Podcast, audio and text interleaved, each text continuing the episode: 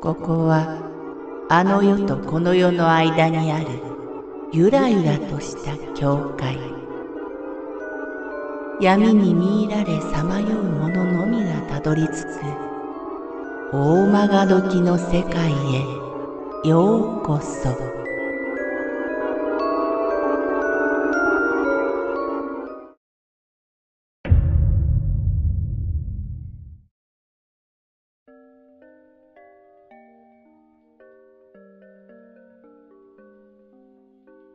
ろうそくの炎最近見たテレビで霊現象の説明をしていて、ふと思い出したことです。祖母が亡くなったのは小さいうちでしたので、死というものがまだ理解できていない頃のことです。家族には厳しい祖母でしたが、孫の私には優しく、既得の際いなかった私の名前を何度も呼んでいたとのこと。葬儀の際、ろうそくの炎がすごい伸びたのを離れたところで見て、不思議に思い近くに寄りましたら、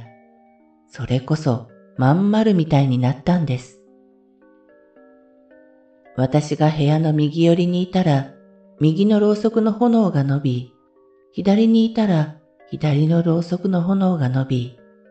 線香をつけに行くとまん丸の炎になったという不思議な記憶です。霊能力者に言わせれば、まん丸は霊が安心している印だとか、祖母には随分可愛がってもらえた割に死に目に会えなかったから祖母が心配してまだいたんじゃないかと思い、今も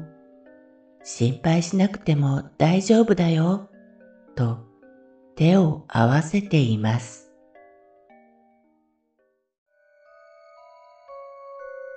この番組は怪談大曲時物語に寄せられた投稿をご紹介しております。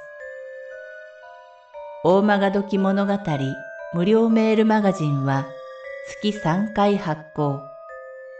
階段系では日本一の2万人を超す読者が毎回震えています。ぜひご登録ください。